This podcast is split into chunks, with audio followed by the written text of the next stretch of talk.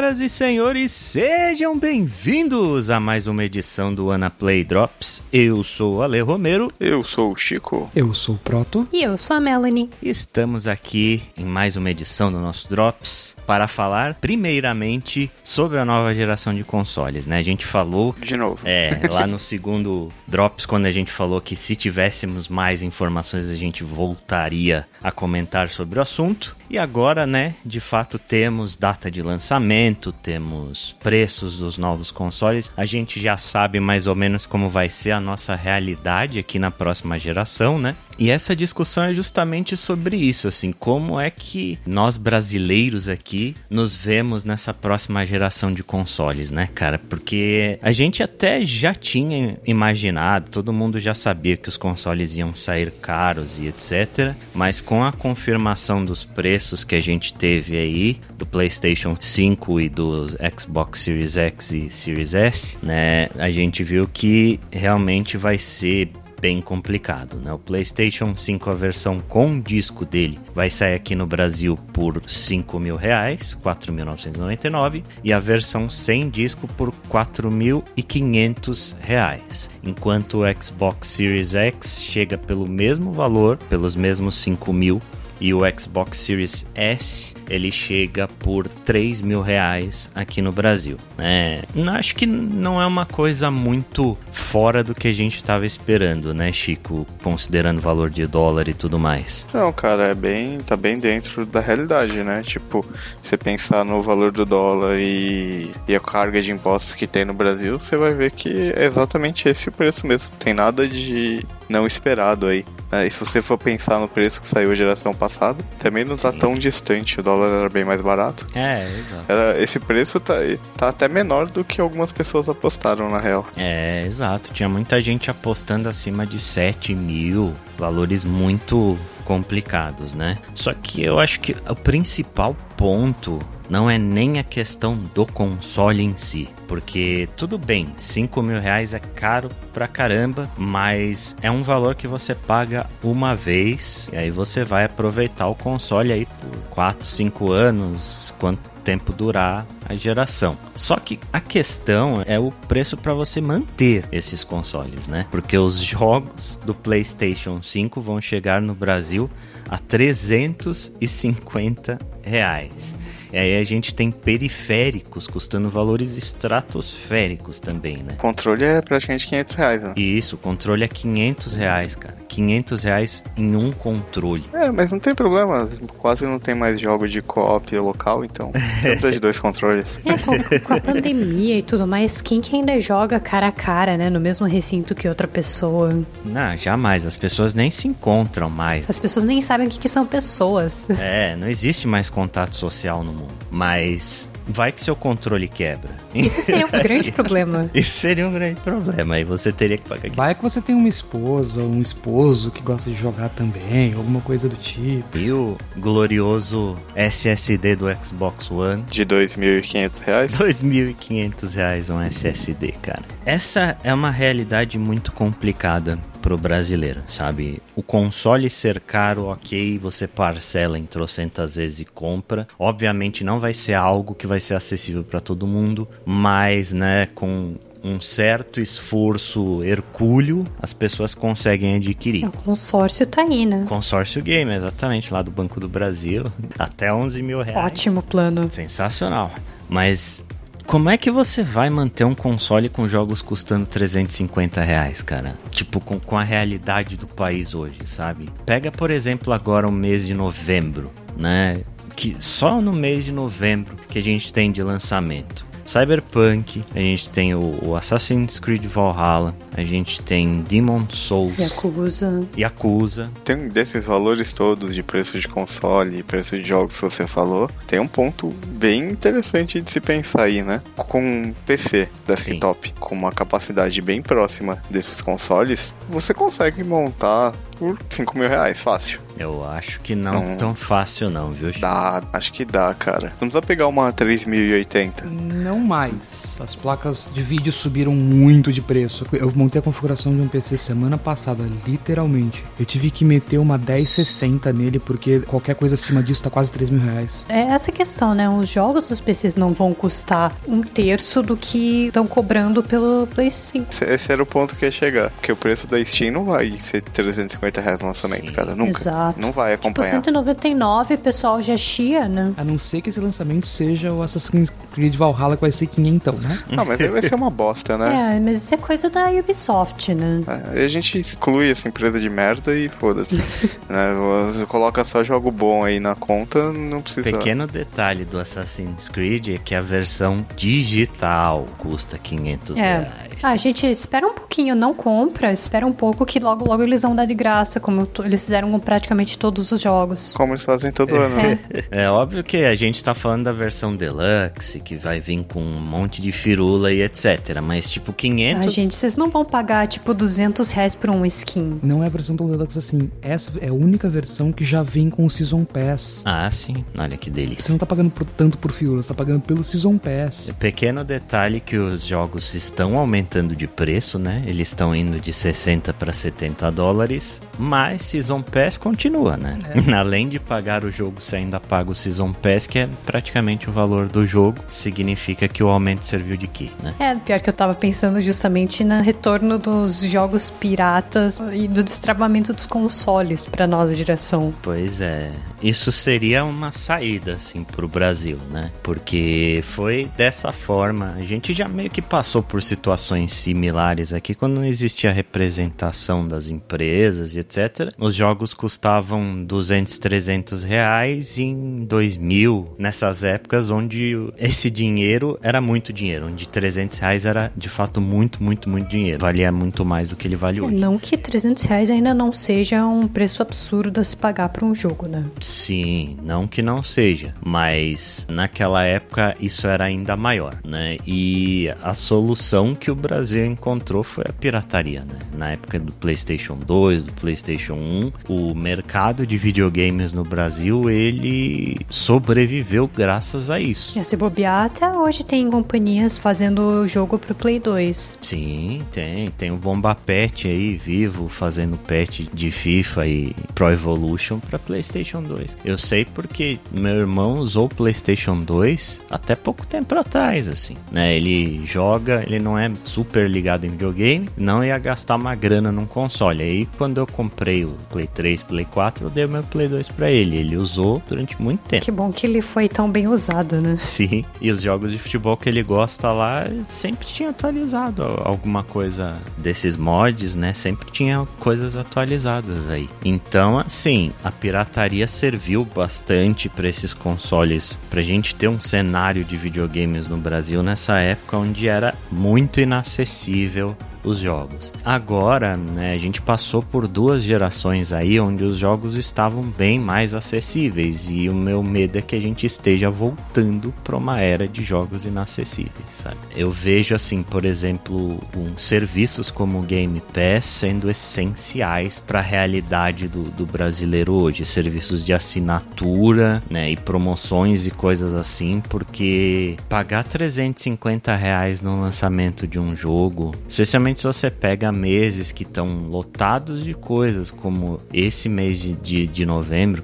é completamente inviável, assim, para a maioria esmagadora da, da população, sabe? É o que eu, se, eu sempre faço a brincadeira de que essa vai ser a geração televisão de cachorro pro brasileiro, que é aquele forninho com frango na padaria que os cachorros ficam olhando ali, mas eles não podem comer. Eu sinto que vai ser muito isso pra gente, assim, sabe? Se não existirem serviços mais acessíveis como Game Pass e como coisas assim, a gente vai passar próxima geração na geração passada. Ou isso, ou vai acontecer o destravamento desses videogames no Brasil. Porque o cara que conseguir destravar isso e fazer um chip ou fazer um serviço vai ganhar tanto dinheiro na ilegalidade. É absolutamente ilegal. Ah, mas demora, né?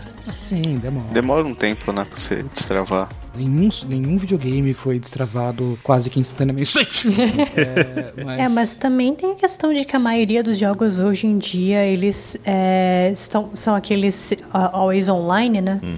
Então, eu não sei como isso funcionaria para próxima geração. Pois é. Se, se for realmente o caso. Mas sendo bastante honesto também, eu não sei o quanto a próxima geração vai ser tão relevante pra quem não é gamer, pra quem não tá querendo jogar as coisas mais recentes. Pra maior parte das pessoas, essa geração é absolutamente ignorável. Eu acho que o Play 4 e o Xbox One vão ter uma vida bastante contínua, assim. O PC também, porque, cara, quais são os jogos mais jogados agora? Fortnite, Among FIFA. Fall Guys. Fall Guys é um monte de jogo que não exige muita máquina, não exige muito gráfico. Honestamente, esses videogames novos vão ser muito legais, vão ser muito bonitos, mas pelo menos no Brasil vai ser coisa de entusiasta. Ah, cara. Quem vai comprar eles é a mesma galera que tem em VR hoje. Fall Guys é, Among Us é muito legal. Sim, tipo, Fall Guys e Among Us, obviamente, eles são jogos que estão extremamente populares no momento, mas jogos mais jogados é Call of Duty, é FIFA, é essas coisas, sabe? Sim, mas ainda assim, eles fazem o top 1 e depois caem pra de volta. Não tem um porquê desses jogos também não saírem na versão anterior. Ou do Brasil o pessoal simplesmente continuar jogando o FIFA anterior, porque vamos combinar, é o mesmo FIFA.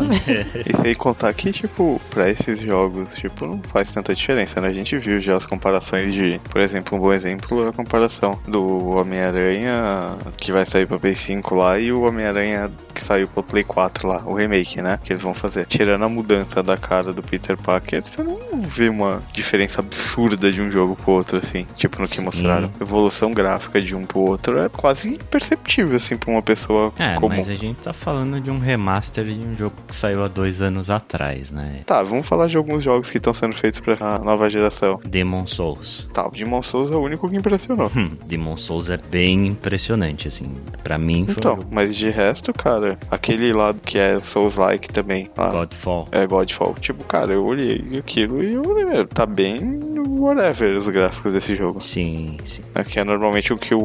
Óbvio, existem outros critérios e tal, mas normalmente é uma coisa que se leva muito em consideração, comparando uma geração com outra. Eu não acho que a gente vai ter um pulo gráfico absurdo. Tem o Ray Tracing, beleza, mas, cara, eu não vejo uma evolução gráfica absurda de uma geração pra outra. E mesmo o Demon Souls tá bonito pra caralho e tal, mas você pega jogos aqui do finalzinho da geração que são tão bonitos quanto que eles mostraram no Demon Souls. Ah, não são. Honestamente, assim, a diferença é, é bem brutal. Mas a geração anterior vai ser com certeza ainda aproveitável por um tempo aqui no Brasil, né? Até porque a gente não tem muita escolha. Então, falando dessas alternativas que o brasileiro tem para contornar essas coisas de ponta, né? A primeira a gente já falou que é a questão de ficar na geração passada. A gente tem serviços como Game Pass que também vão ajudar bastante. Uma outra alternativa interessante aí, cara, o Xbox Series S, né? O nosso amiguinho de 3 mil reais. É um preço bem mais acessível para o público brasileiro. E esse console é um console que está me intrigando bastante, porque ele não parece ser exatamente um console da nova geração. Ele é mais fraco do que o Xbox One Series X. Não, Sério? ele- Não, Xbox Series X. Sim, sim, mas ele tem o Xbox One que é o atual. Xbox One já é outro E daí console. tem o Series X dele.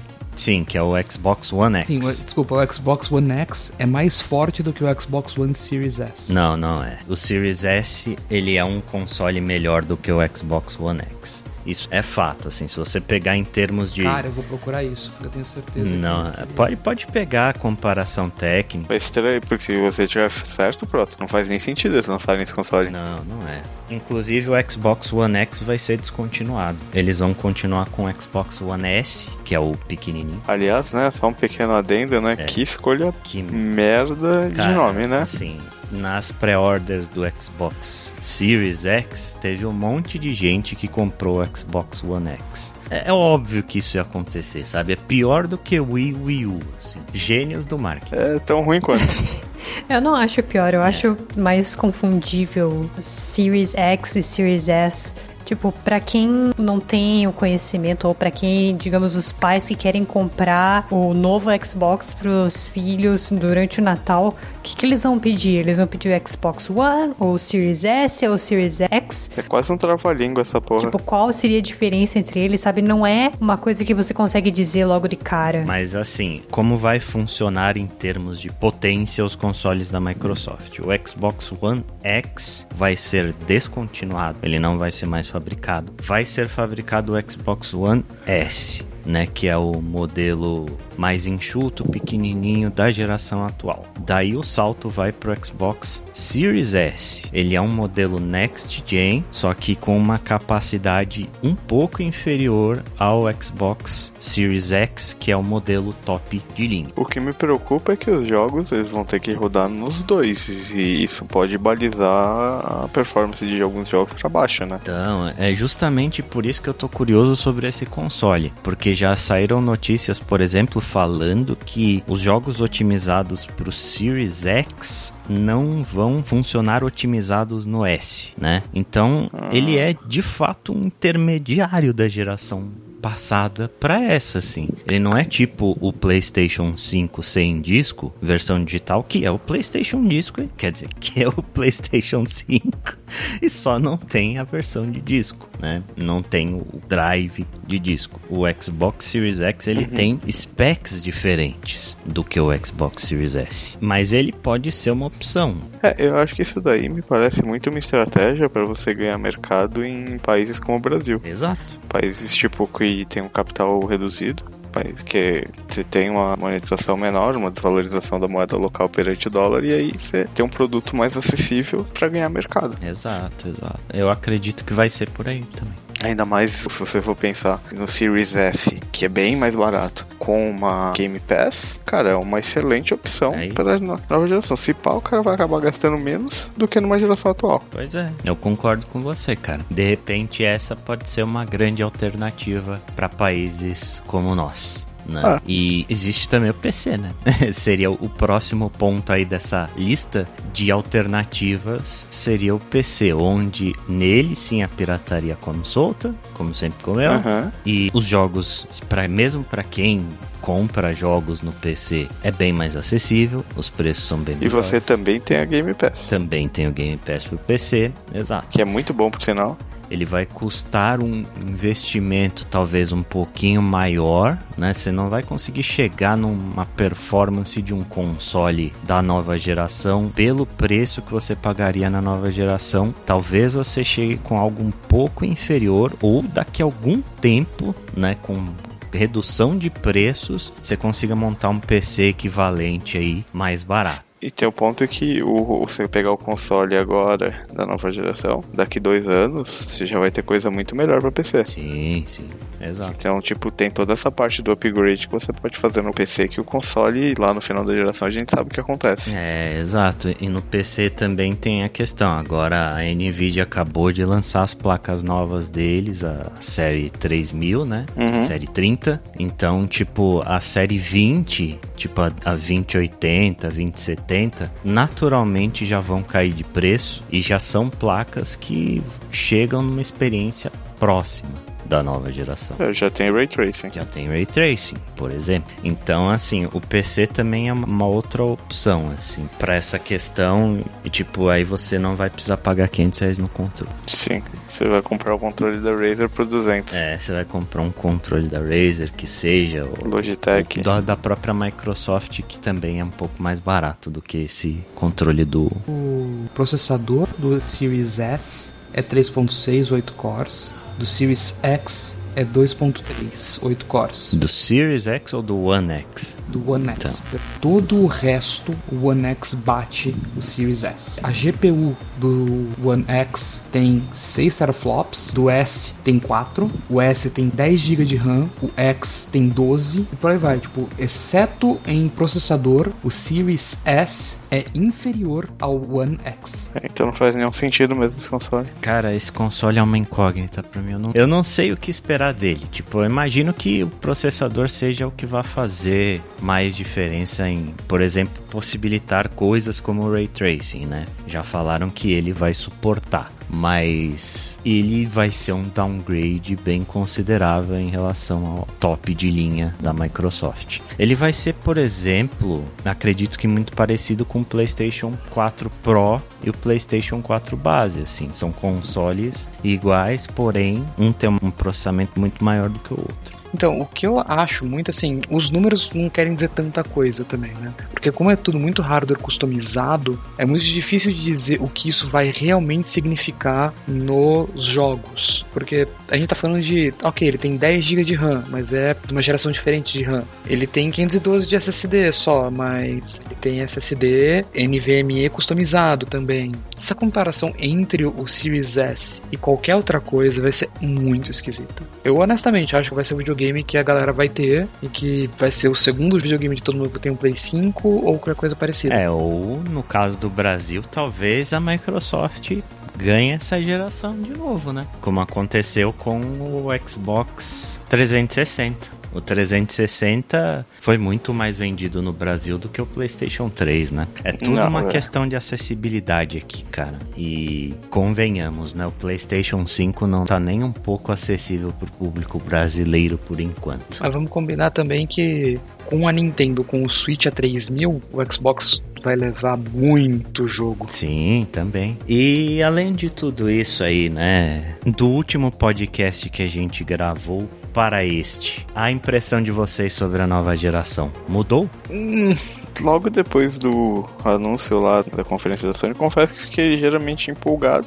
Mas eu vi que foi empolgação só pela conferência mesmo, porque continua para mim sendo uma geração bem whatever. Como eu disse, tipo, para mim, tudo que foi mostrado até agora não vale aquisição, ainda mais com o valor que vai chegar de um console desses. Tipo, é tudo muito caro, os consoles estão caros demais para estar tá entregando pouco valor. Tipo, não vale. Não tem nenhum jogo que vale a pena, um monte de remaster que você nem vê tanta diferença. Acho que o único que me impressionou foi o Demon Souls e tudo, as coisas legais que foram anunciadas. Provavelmente provavelmente lá pro meio do ano que vem pra frente, né? Tipo, aquele jogo do Harry Potter parece ser legal. O God of War não tem nem data, tem nem nome, né? Tem, é Ragnarok, não é um negócio assim? Tem nem nome ainda. Não, é, o slogan era Ragnarok is coming, né? Só que a gente não sabe se o nome é esse mesmo. O pessoal tá chutando. Ah, tá, tá. É, eu tinha achado que eu, tinha, eu fiquei na cabeça que era Ragnarok. Mas, tipo, você não, não tem nada assim, tipo, principalmente pra início de eu preciso jogar isso. É. Não tem, não vale a pena. Pra quem tem PC, então, cara, menos Sim. ainda. Eu acho que cai muito no que você tinha dito durante a nossa primeira discussão sobre a nova geração, né? Que não adianta anunciarem um console super parrudo que não tem absolutamente nenhum título exclusivo de é. renome.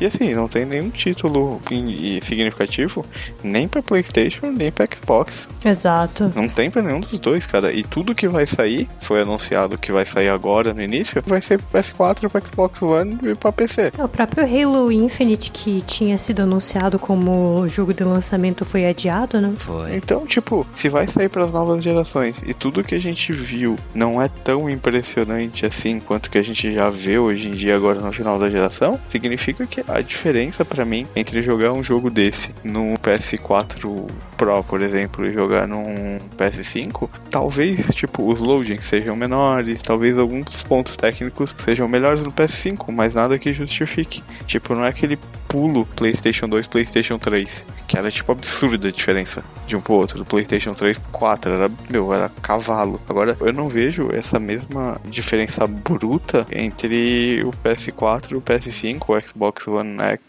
do Series X, difícil até falar essa merda. Cara, eu não vejo motivo nenhum. Eu acho essa geração, pelo menos no início, eu acho que vai ser um fiasco hum. comparado com os outros lançamentos ah, eu das gerações anteriores. Eu não acredito que vai ser um fiasco, não, só pelo volume de pre-order que teve aí, cara. Dá pra ver que não é uma opinião assim que é compartilhada por todo mundo. Não no Brasil, né? Porque, né? No Brasil essa porra vai ser foda. Aliás, inclusive, Mel, você que foi uma pessoa esperta, tem uma perspectiva diferente da vida e vive num país civilizado, que é o Canadá. Para você, que a questão do preço não é um fator tão esmagadoramente importante quanto é para quem vive aqui no Brasil. Como é que tá a tua expectativa? Bom, Eu vou dizer que a minha opinião não conta muito, porque eu sempre fui meio beat da Sony. Uhum.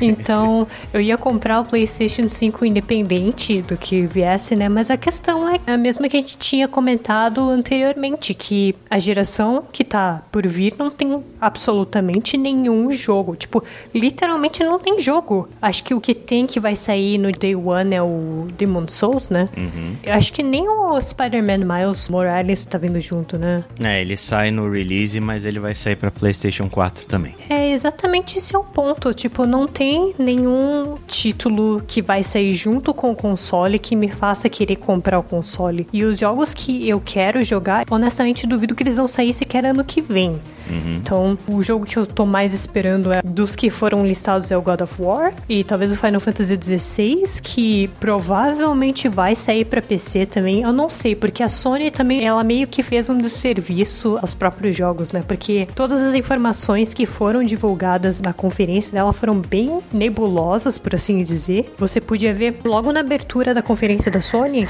que achei muito legal o Final Fantasy XVI e tal, mas aí na telinha, logo antes do trailer começar, tava escrito: ah, este jogo está sendo rodado num PC emulando um PlayStation 5. Então, uhum. assim, o que, que você vai esperar de um jogo que tá rodando essencialmente no PC, sabe? Uhum. E o Final Fantasy XVI vai sair para PC também. Exatamente. Para quem estava assistindo a conferência do Sony e viu as letrinhas pequenininhas que apareceram na tela de título do Final Fantasy XVI, se eu não me engano, estava escrito: ah, o lançamento também vai sair para PC. Vai, vai. Então eu meio que não sei o que esperar disso. Assim, eventualmente eu vou comprar o PlayStation 5. Isso é, isso é fato. Eu não consigo. Eu não consigo, gente. Desculpa, eu não consigo. Você falou em PlayStation, eu tô lá, eu na trouxa na fila do Black Friday esperando a loja abrir na neve.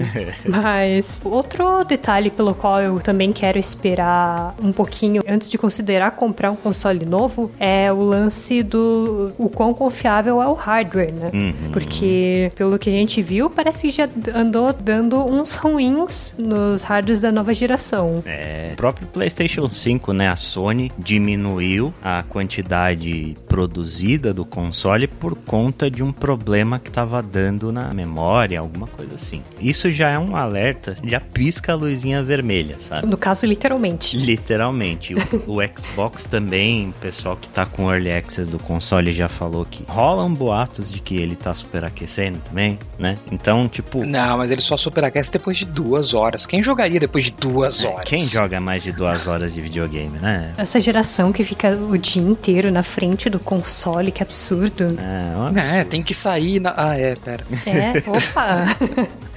tem que ir pra rua. Ah, não.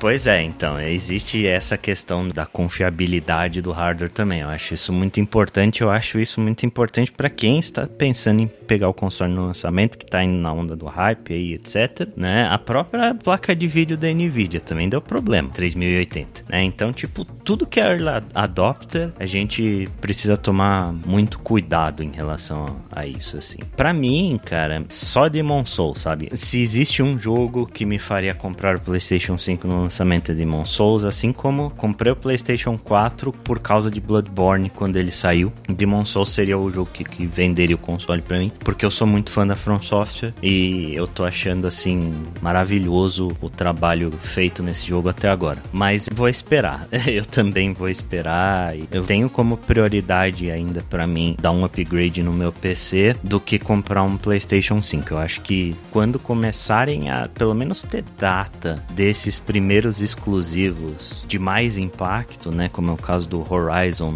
Forbidden West, o God of War, próprio Ratchet Clank, que também não vai sair no lançamento, né? Então, assim, quando a gente começar a ter data desses jogos, de fato, aí vou começar a cogitar, a guardar um dinheiro para comprar esse console, PlayStation 5 no caso. É, no caso de vocês, tem que considerar que tem que juntar dinheiro para comprar o console e os jogos, né? Porque os jogos Sim. estão um preço absurdo. Exato, exato. No caso o Xbox Series X, ele é um console que eu acho que eu não sou mais o público-alvo, sabe? Ele parece ser um console para um público-alvo bem específico, que é um o cara que quer uma experiência mais de ponta, porém ele não gosta de jogar no PC. Né? É um cara que quer uma experiência melhor possível de um console, ele tem dinheiro para isso, porém ele não gosta de jogar no PC. No meu caso, se for para ter uma experiência de ponta, eu vou ter no PC de uma vez, que aí vai ser ponta a ponta mesmo, né? Sendo que tudo do Xbox Series X vai sair para PC. Então, para mim, a nova geração seria um PlayStation 5 para os exclusivos e o resto seria PC. Essa é a minha visão. E você, Proto? Pessoalmente, eu sou um PC gamer. Eu pulei essa última geração inteira da geração anterior. Eu tenho um Play 3 que eu joguei três jogos nele. Tecnicamente, você uhum. tem um Switch. É, eu tenho um Switch.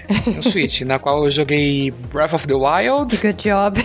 e Good Job, Good Job, é verdade. Good Job eu investi algumas horas. Mas, fora isso, ele é a maquininha da minha namorada jogar Harvest Moon e Pokémon. Porque eu, eu jogo PC, não adianta. É o que eu gosto mais. Honestamente, a única coisa que me faz ter algum pensamento de comprar alguma coisa dessa, dessa nova geração é talvez pegar um Series S para pegar tudo que é retrocompatível e poder aproveitar tudo isso que tem do Xbox One, porque segundo a Microsoft, quase tudo vai ser retrocompatível. Hum. Ou mais para frente pegar um Play 5 só para poder pegar as coisas da geração do Play 4 que eu gostaria de jogar que não tem nenhuma expectativa de sair no PC, como Spider-Man, mas honestamente, eu não acho que é uma geração que vai valer muito a pena investir, a não ser que alguém faça alguma coisa muito genial daqui a um ano, um ano e meio, quando a geração der uma crescida. Mas minha visão meio bola de cristal, assim, essa geração é meio passagem para na próxima a gente ter consoles com VR na caixa inicial. É, se bem que tem uma coisa que a próxima geração aparentemente vai fazer de certo é retrocompatibilidade com a geração atual, né? Sim. Sim. a próxima geração com a geração PlayStation 4 Xbox Sim. One, né? uhum. né? Eu, o que eu quero dizer é a geração do Play 6 provavelmente vai ser a geração que VR vai vir dentro da caixa inicial do videogame. E que essa geração ah, que tá chegando agora é o passo no meio do caminho. Ah, é difícil prever o futuro, né? Sim, sim. Por isso que eu tô falando que a minha previsão é bola de cristal é. e que provavelmente tá errada. Sim, eu acho que essa geração vai durar pra caralho ainda, velho. Essa de agora? Eu acho que essa vai ser, vai ser muito longa. Não, a, a nova. A nova.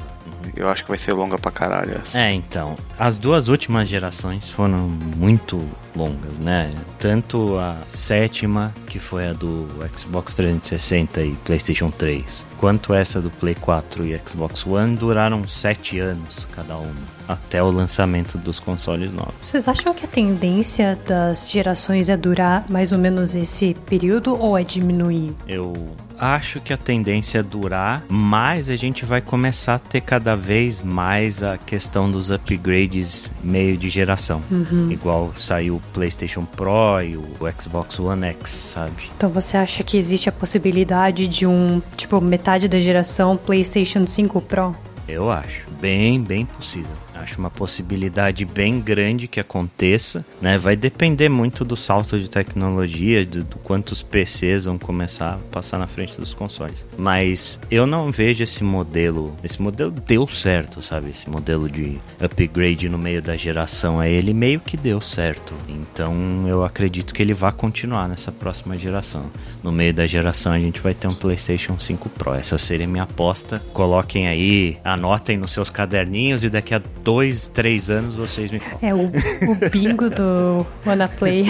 Mas de qualquer forma, eu tô curioso, assim. Eu acho que essa geração vai ser muito interessante. É, a Microsoft tá vindo muito forte, tá muito forte com a compra da Bethesda. Foi um passo, assim, gigantesco da Microsoft para a próxima geração. E com a questão do Game Pass agora ainda com, com os jogos da Bethesda saindo para Game Pass Day One, que é algo que eles já confirmaram, né? Isso é um game changer muito grande que vai acirrar muito essa disputa. Eu acho que essa geração ela vai ser muito mais disputada do que foi a, a geração PS4 e Xbox One. Para isso eu tô bastante curioso, porque quero ver treta e quanto mais treta, melhor pro consumidor.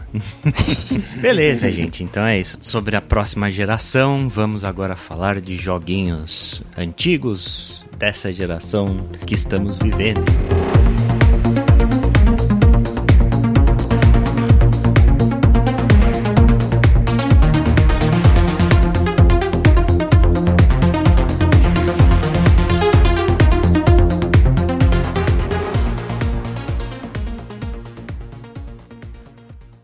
Vamos começar pelo Proto hoje. Proto, o que, que você anda jogando? Essas últimas semanas eu terminei Psycho Krieg and the Fantastic Foster Gluck. Meu Deus do céu. É também conhecido como o DLC 4 do Borderlands 3. Mais Uf. fácil.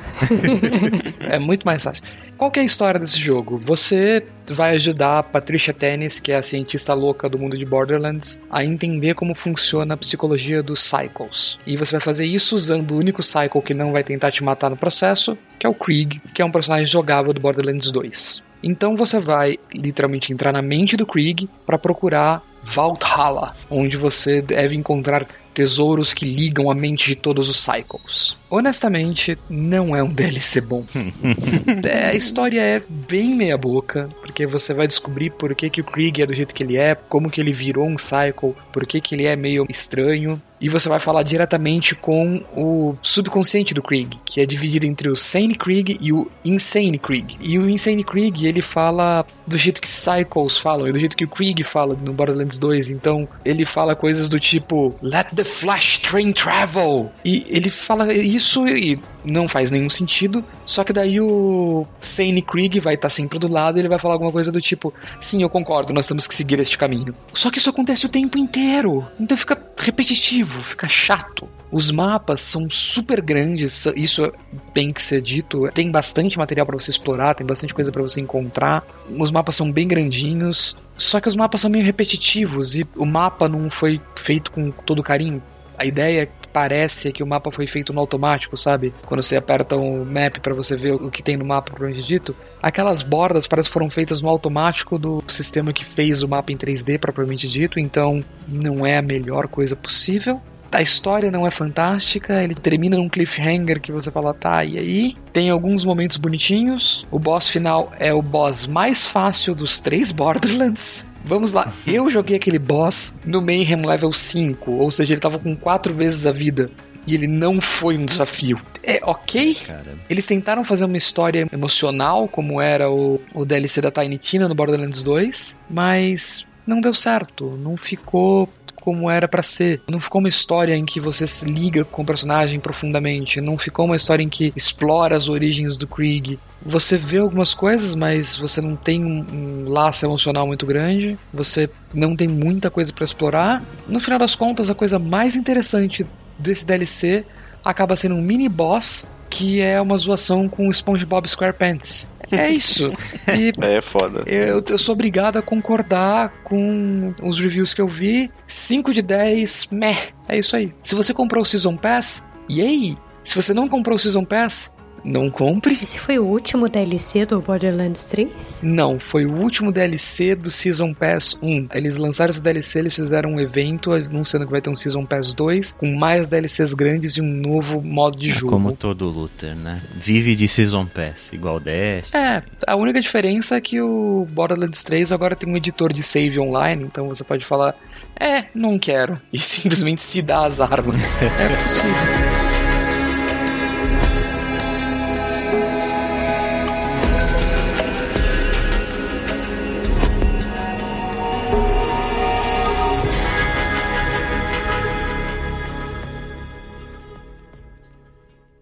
Agora vamos para a Mel.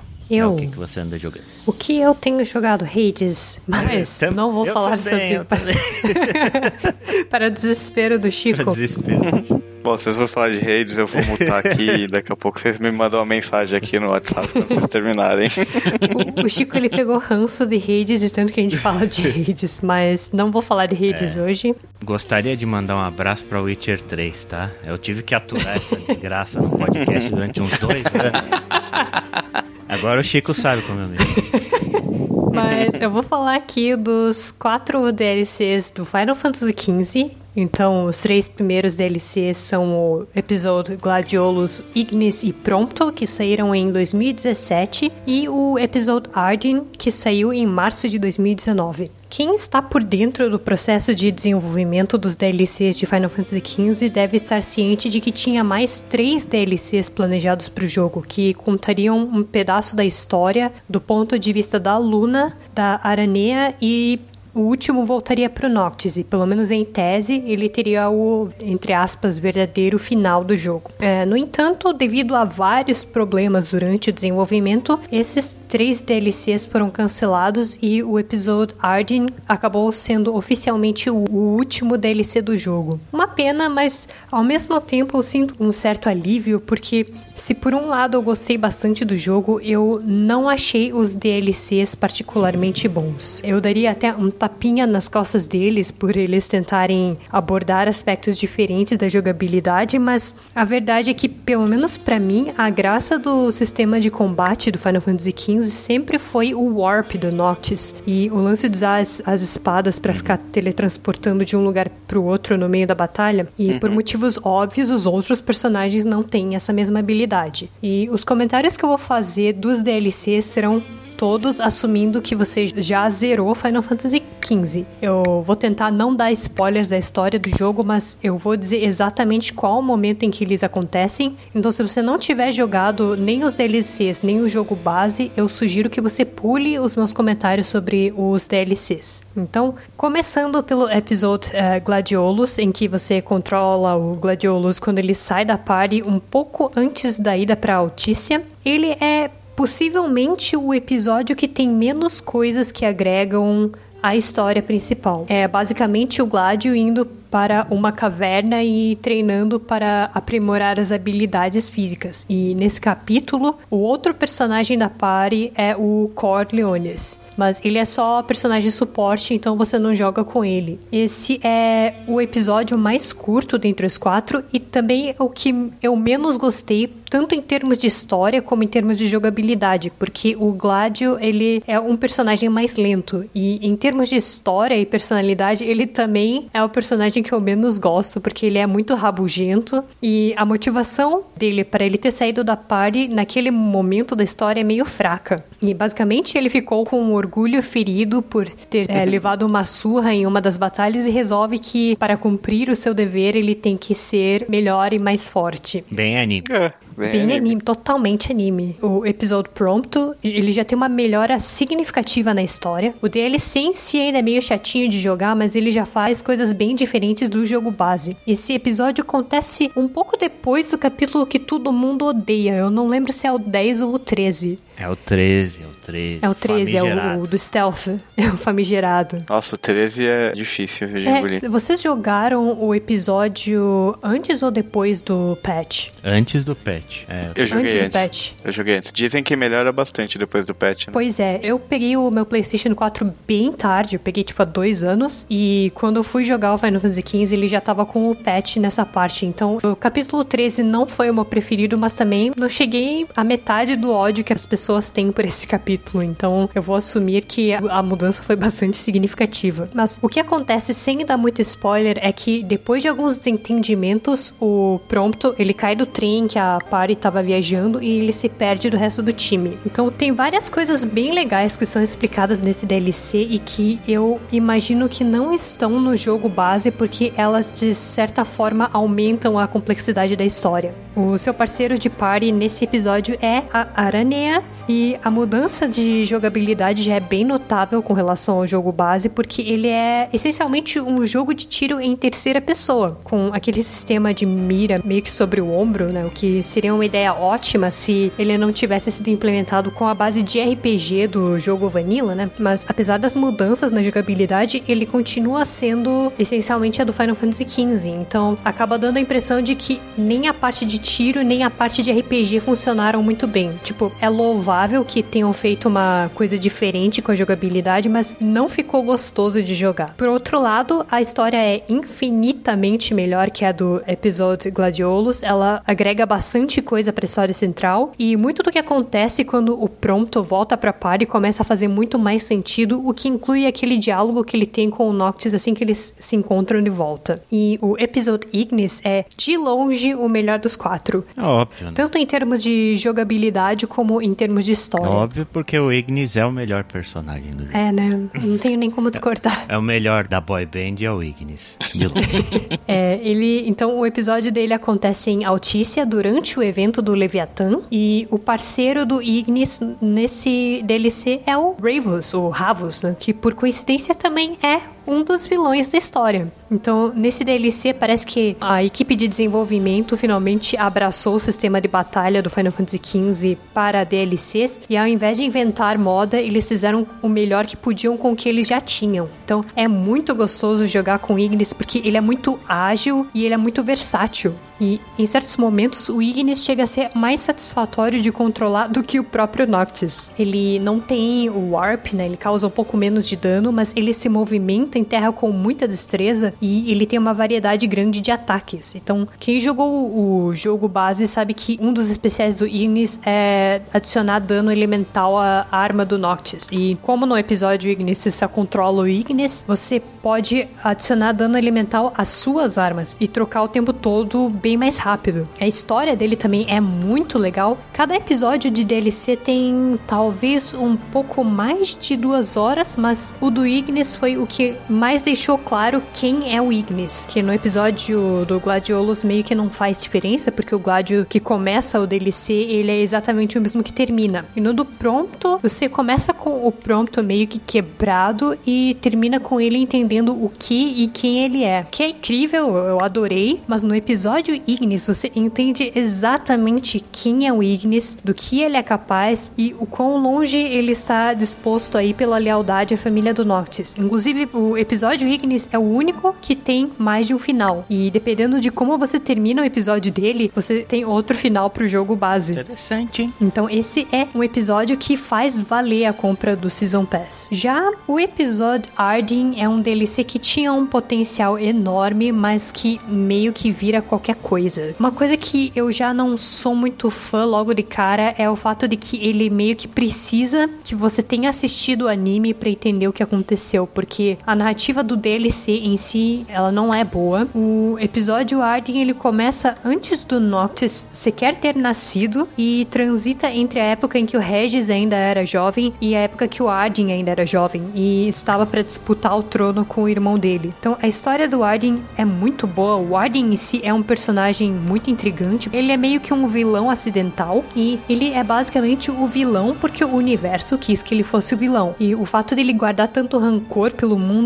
é completamente justificável. Tipo, ele é uma pessoa que sofreu uma injustiça incomensurável e quer se vingar da pessoa que causou tudo isso, destruindo a linhagem dele. E você compra a vingança dele, mesmo que a culpa não seja nem do Regis e nem do Noctis. O problema que eu tive com o episódio Arden é a maneira como a história dele foi entregue, porque em grande parte do jogo o Arden ou está fazendo um monólogo sem sentido, ou está sendo carregado por alguém enquanto a história está sendo contada por outras pessoas. Mas pelo menos para isso eu dou o benefício da dúvida, porque eu joguei esse DLC pouco tempo depois que eu saí de God of War. Então, o episódio Arden ele se passa na cidade de Insônia e eu fiquei até um pouco decepcionada com quão genérica parece aquela cidade, sobretudo se comparada a todas as cidades que você já visitou em outros Final Fantasies. Ela não tem absolutamente nada de especial, todos os prédios parecem iguais. Se você quer ter uma experiência do que, que é o episódio Arden, para quem mora em São Paulo, né, vai lá pro centro, é exatamente isso que é Insônia. Legal, tem uma Cracolândia lá também? Olha, eu não explorei a cidade toda, mas se bobear, se pro... tem, tem lá as Cracolândias, os barzinhos, né, enchente, galera com mesa de plástico. Pessoal bebendo na rua, aquela cerveja, tocando pagodão. Isso, de chinelo. Isso, de, de Havaianas. Havaiana, só alegria. Muito bom. Mas o DLC é basicamente o Warden indo em alguns prédios mais altos para desativar umas torres de segurança. Pulando de bar em bar. Pulando de bar em bar. E cada uma dessas torres é protegida por um guardião, então você tem que derrotar todos eles. Nesse episódio você não tem nenhum parceiro de party, mas você pode summonar o Ifrit e ele luta ao seu lado durante grande parte do tempo. A jogabilidade é mais ou menos como a do Noctis, mas com um warp bem mais limitado, que não responde direito. E o que eu achei estranho nesse DLC foi o quão ruim é a câmera, porque eu não sei se eu achei isso porque eu passei muito tempo sem jogar o jogo base e acabei desacostumando com a câmera, mas em vários momentos, sobretudo quando você está em um lugar mais fechado e tem mais inimigos na tela, a câmera fica presa nos pilares ou nos elementos do cenário e você não consegue ver onde você tá indo e que você tá atacando. Em termos gerais, os quatro DLCs são bem repetitivos e se restringem a uma área fechada, mas em termos gerais, pelo tanto que eles adicionam à história em si, eu acho que eles valem a pena, já que a gente não vai mais ter conteúdo de Final Fantasy XV e Final Fantasy XVI já foi anunciado. Eu acho que vale a pena dar uma conferida neles, nem que seja para matar as saudades do jogo e já que todo o capítulo do Drops é um capítulo de Melanie revogando a carteirinha gamer, né? Eu vou dizer que Final Fantasy XV é o meu Final Fantasy preferido de todos. Caralho. Queima na fogueira. Queima. Tudo bem, o meu favorito é o 12. Ah, o 12 é bom. Eu sei, mas quando você fala qualquer número diferente de 7, as pessoas ficam bravas. Ou de 6, né? Ah, mano, tem gente que gosta do 8. Fazer o Eu gosto do 8. eu adoro o 8. Antes do 15, o 8 era o meu preferido. Não, eu também não, gosto do não, oito, não gosto. mas eu sou Maria vai com as outras. Meu favorito é o 7. Tactics é E o fenomenal. Tactics, né? Final Fantasy Tactics é maravilhoso. Esse é um que eu, eu gostaria que lançassem pro Switch, que eu queria jogar pra ver qual é a do Tactics. Tactics é absurdamente foda. Tem aquele Tactics do Mario, né? Se você quiser muito. Ah, é o da Ubisoft lá, né? É o Mario Oh. vs Rabbids. Isso. Isso. É, ele, ele é É divertidinho. divertido, é legal. Mas acho que tem pra PC, não tem o Final Fantasy Tactics? War of the Lions? Cara, se pá, tem até pra Talvez celular. tenha pra celular também. É um, Bom, é um- ele tem pro emulador mais próximo de você, né? Também, sim. Eu tenho quase certeza que o Tactics é War of Leons, É, não é? War of the Lions. Eu joguei, rejoguei, né? Joguei ele no Play 1 e joguei a versão War of the Lions no Vita. Eu cara. tenho quase certeza que recentemente saiu pra celular. Eu sinto que os jogos antigos da série Final Fantasy são adições muito boas pro Switch. Eu não sei por que o Switch não tem mais Final Fantasy, tirando o 12. Como eu tinha dito, existe sim. Ele custa R$ 49,99 e existe para o celular. Olha só. Custa 49 no celular? Aham. Caramba. Os jogos da Square no celular são bem caros. O Final Fantasy. Tem vários Final Fantasies. Doloroso. Tem o 11, inclusive. 11 não, 9. 9 é outro pro qual eu gostaria de dar uma segunda chance, porque eu acho que eu joguei até o final do primeiro CD e parei. 9 tem no Game Pass. Tem o 1, o 2, o 3, o 6, o 9, o 4. Tem o 5 também. Cara, acho que até o 6 tem todos os Final Fantasy pra celular. E é tudo nessa faixa de 50 reais. Alguns um pouco mais barato, tipo o 2 é R$29,90, o 1 é R$29,90, aí o 3 é R$54,90. É, fica tudo vacilando aí nessa faixa. Algo para se considerar. É que a questão é mais que o Switch é um console muito bom pra jogar Final Fantasy, porque ele é muito prático. Então, Final Fantasy XV DLCs. Isso aí. Peguem. Se você gostou do jogo base, É, se você não gostou do jogo base, eu não recomendo, porque ele, eles são um jogo base um pouco piorado, mas a história deles é divertida.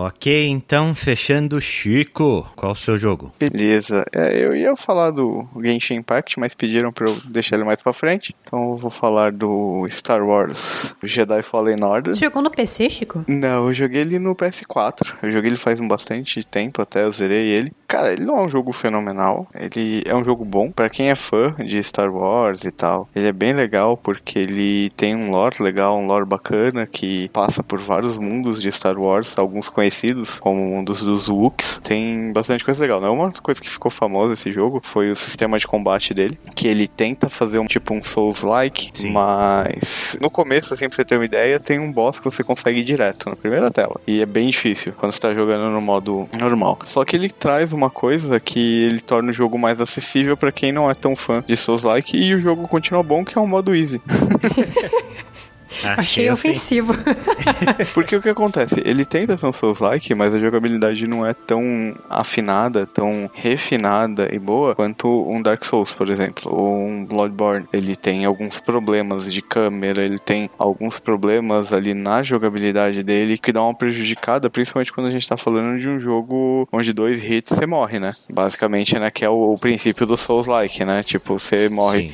bem fácil, é bem vulnerável. Então isso acaba ficando sendo um pouco prejudicado, né? Falando especificamente do modo de combate. Eu, particularmente, joguei uma boa parte do jogo no modo normal, mas também joguei uma boa parte no jogo na hora que começou a encher o meu saco. Eu comecei a jogar ele no modo easy, porque eu tava mais curioso em ver o mundo, em achar os enigmas e ver o resto da história do que em ficar me matando para matar os bichos. Ele também tem barra de estamina? Tem. Ele tem estamina, ele tem poderes Jedi, né? Ele tem toda uma árvore de evolução do personagem, né? Ele tem aquela pegada de RPG, né? Que você vai evoluindo tanto o personagem, habilitando poderes novos da força, conforme você vai ganhando os poderzinhos. Se você morre, você tem que ir lá voltar para pegar os poderes bem Dark Souls, né? Você tem os pontos lá que seriam os bonfires do jogo, né? Que são círculos Jedi no chão, símbolos Jedi. E além disso, você também consegue evoluir seu sabre de luz, seus equipamentos e tal. Tem muita coisa é cosmética. Boa parte dessa parte de equipamentos é cosmética, mas você tem bastante coisas que acabam dando uma evoluída, né? E essas evoluções de equipamento, de de luz, elas vão indo de acordo com as evoluções grandes, né? Você consegue dar upgrade né, em várias coisas com itens que você coleta dentro dos cenários. E você tem a evoluções, tipo, pontuais que evoluem de acordo com a história. Então tem um determinado momento que você consegue pegar. O jogo já é velho, né? Mas tem um determinado momento que você consegue pegar sabre duplo ou dois sabres como evolução da história. Você não consegue pegar antes de você evoluir a história. E como ele, a ideia dele é contar uma história, ele acaba tendo esse ponto de linear de você seguir a história. Você consegue voltar em vários momentos nos mundos para explorar mais e tal. Isso é uma coisa legal. Ele tem uma pegada de exploração muito grande. Tem muita parada de desafio de plataforma ali, de cenário, de pulo no lugar certo. De você tem vários lances de puzzle, de você usar os poderes da força para ativar alguma coisa e conseguir liberar a passagem. Ele tem aquela pegada que tem no Souls também, no Dark Souls, de ter um cenário gigantesco, assim, cada mundo tem um cenário gigantesco, a maioria deles, né? Tirando um mais pra frente que eu não vou citar mais profundamente, mas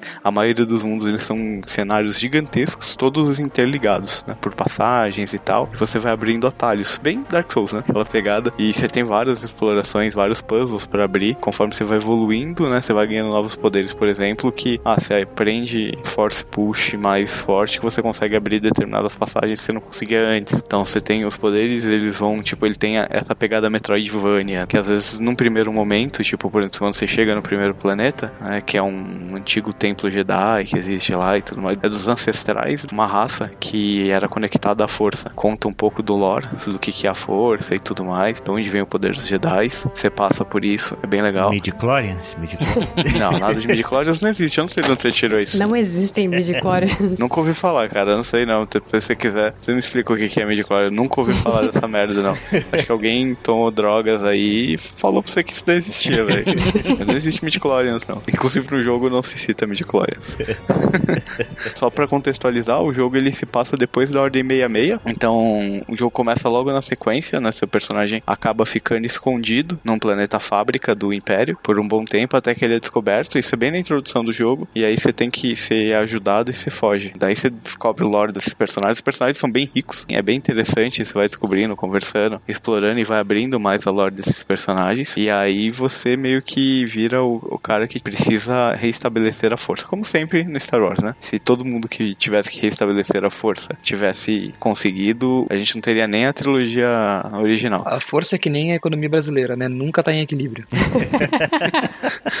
é, mas então você tem essa pegada, né? Ele se passa ali depois da Ordem 66, bem ali entre o episódio 3 e 4. O legal é que você tenha ah, algumas citações, você tem alguns easter eggs que você acha durante o jogo. E tem uma das coisas legais que um dos mundos que você vai é o mundo do Darth Maul, onde você conhece um outro tipo de usuário da força, que são o que eles chamam de feiticeiras da força, um negócio assim, que é muito legal esse arco. E aí você descobre um cara que foi pro lado negro e tal, e você descobre mais sobre o lado negro, bem legal também isso. Ele é bem rico em lore. Essa parte de exploração para mim é a parte mais legal do jogo, a parte da história ali que ele vai te contando, os mundos que você explora. O jogo é bem bonito, mas é, é um jogo bom. No que ele se propõe, ele faz muito bem. E o final dele é bem legal, é bem interessante, né? Ele claramente liga para um segundo jogo que acho que nunca foi anunciado. Ah, mas vai rolar. Esse aí vendeu muito bem. É, ele deixa uma abertura clara para um segundo jogo. Oh, que inesperado. É, é, assim, vou soltar esse spoiler, mas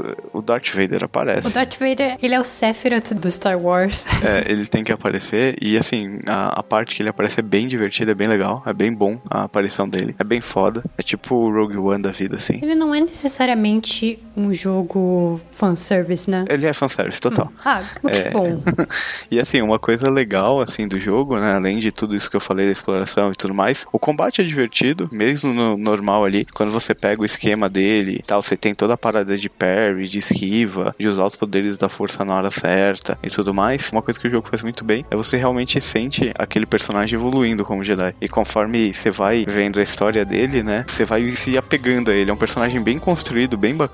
Pra quem assistiu Star Wars Rebels, o mestre dele é um Lassat, bem legal esse ponto também. Não é o mesmo da série de- da animada, mas você tem várias referências, várias coisas que eles pegam dos mundos, desenhos, dos filmes e tudo mais, e exploram muito bem no jogo. Cara, ele é um bom jogo, cara. Pra quem é fã de Star Wars, é- vale muito a pena. Se você não é fã de Souls, curte o jogo no Easy, porque mesmo no Easy o combate é divertido, ele fica bem mais fácil, você leva menos dano e tal. O timing que você tem pra fazer, o que que muda, né, quando você põe no Easy? O seu timing pra fazer um parry, pra esquivar, aumenta. O dano que você leva diminui. Então o jogo ele se torna mais um jogo de ação do que um Souls-like, né? Ele tira um pouco aquela dificuldade do Souls, né, e torna o jogo um pouco mais acessível. Mas ele continua super divertido, bem bacana nesse ponto. E cara, é um bom jogo. É um bom jogo. Não é um jogo fenomenal, não é uma obra-prima, mas é um jogo bem divertido. Quão distante ele é dos Force Unleashed? Muito, muito. Tipo, o primeiro Force Unleashed ele tinha uma linearidade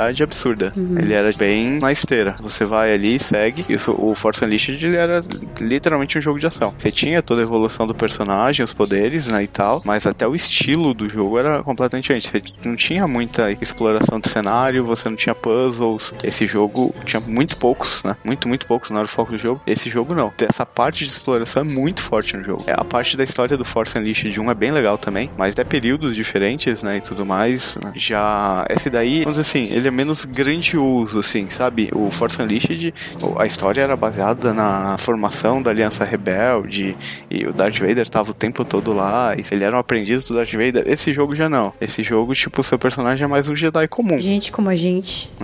É um Jedi que tá ali como o outro, obviamente evolui e, e tem todos os traumas dele e tal, que você vai relembrando, mas o jogo ele é mais low profile, assim, no quesito do quão importante o seu personagem é, saca? Tem todo aquele lance de que sempre tem Star Wars ele ser algo mais, mas ele é bem menos, mas com relação à estrutura de jogo, é completamente, assim, diferente os dois jogos, né? O combate é bem diferente, Force Unleashed não tem tanta estratégia, você vai apertando o botão e soltando poder e dando espadada em todo mundo. Esse jogo, mesmo no Easy, em algumas partes você tem que pensar, em alguns boss, ele tem essa pegada de Souls, de que, tipo, não é simplesmente socar os botões. Você tem que atacar na hora certa, você tem os timings e tudo mais. Isso já muda pra caramba de um jogo pro outro. E toda essa parte de exploração dos cenários, a forma de você ter o rollback, acontece bastante até no jogo, de você voltar para cenários, porque agora você consegue é, entrar numa área que você não conseguia antes. Então você volta pros mundos para explorar uma outra parte que você nem sabia às vezes que existia naquele mundo. Então para descobrir alguma coisa nova, para entrar em algum lugar que você não tinha conseguido entrar antes. Então você tem essa parte de exploração muito forte e tem muito puzzle. Vou ativar isso para virar aquilo, para usar a força para puxar aquilo. Isso não tinha muito no Force Unleashed. O visual é tudo bem diferente, até onde se passam os cenários assim. Então são jogos bem, bem diferentes. Que bom, né? Porque eu acho que Star Wars meio que era uma série que precisava se reinventar um pouco no que diz respeito a jogos, né? Sim, principalmente depois daquele último desgraça que a gente teve com Battlefront. Sim, é. Ah, Com relação a jogos de Star Wars, pra mim, desde o Force Unleashed 1, esse é o melhor jogo de Star Wars que eu vi, assim. Porque esse Force Unleashed 1 é muito bom. O 2, mais ou menos. Ah, O 2 é bem ruinzinho. Especialmente em termos de história, pelo É, amor. a história do 2 é bem estranha. Mas primeira vez, né, desde que a EA adquiriu as licenças de Star Wars, que eles resolveram fazer um jogo single player, linear, ao invés de ser aquela experiência cash grab, né? e deu muito Uhum. certo. Bem legal, bem, bem bacana as coisas que você vê nesse jogo. É um bom jogo. Finalmente é a EA fazendo um jogo de Star Wars que os fãs de Star Wars realmente queriam. Ela fez um jogo de Star Wars que os fãs queriam, chamava Battlefront. Só que ela fez errado. Exatamente. bem errado. O Battlefront original, nossa, eu jogava aquilo pra caramba. Eu era péssimo, mas jogava pra caramba. Aí ela resolveu botar a loot box até na alma dos personagens. Quando alguém me pergunta o que é pay to win, eu mostro aquele jogo. é.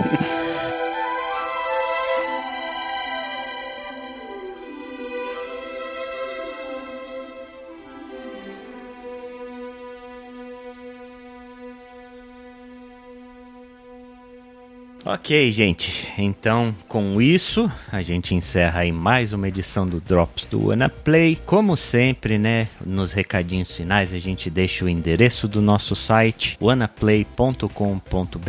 Lá você encontra todo o nosso arquivo de podcasts, tanto da temporada agora de 2020, quanto das temporadas antigas que a gente já produziu. Se você quiser entrar em contato conosco, mandar um e-mail, mandar um abraço, manda pro contato arroba wanaplay.com.br via e-mail ou também pode deixar um comentário no post ou nas nossas redes sociais, né? A gente está lá no Twitter, no arroba WannaPlayPod, no Facebook, facebook.com barra WannaPlayPod e no Instagram, instagram.com barra WannaPlayPod pode. Sigam a gente lá nas redes sociais. Daqui a 15 dias a gente volta para mais um episódiozinho do Drops e aí a gente vai ter surpresas para este fim de ano. Certo? Então, ficamos por aqui. Um abraço para todo mundo e até a próxima. Falou. Tchau. Até mais.